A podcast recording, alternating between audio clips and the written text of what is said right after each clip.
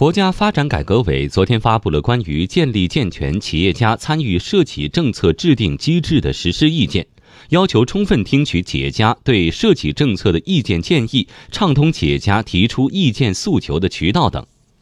意见明确，编制和制定行业发展规划、行业发展和改革政策、行业标准和规范，制定市场准入、环境保护、安全生产、招标投标、政府采购等专项政策。提起草部门应当充分听取企业家的意见建议。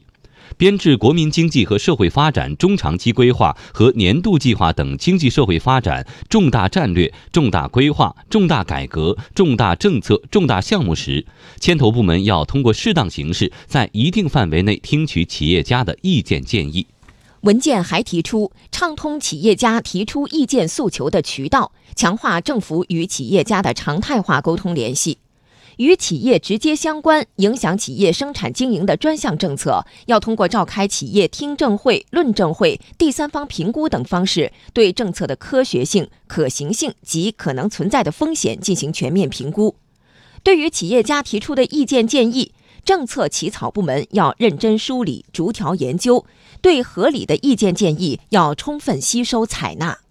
其实，去年的政府工作报告就提出健全企业家参与涉企政策制定机制。今年的国务院常务会议、国家发改委都提出建立健全企业家参与涉企政策制定机制。今年三月，温州印发了《民营企业家参与涉企政策制定程序暂行办法》，这是全国首个关于企业家参与涉企政策制定的地方规范性文件。企业家是社会经济活动的重要主体。在涉企政策制定中，充分吸纳企业家的意见，对于政策制定、改善营商环境、激发企业家积极性会起到什么作用？来听复旦大学公共经济研究中心主任石磊的解读。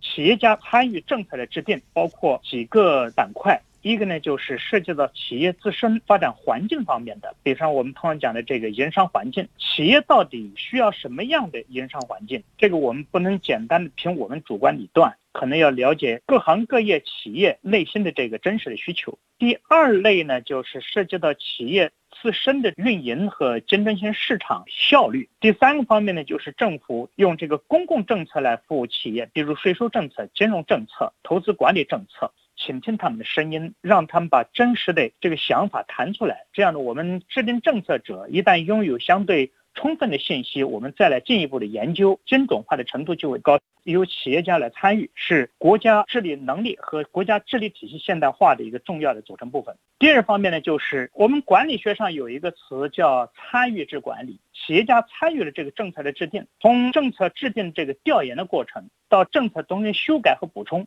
企业家从头到尾都参与了，这样他们在执行这个国家的政策过程当中，主动性、积极性就很高。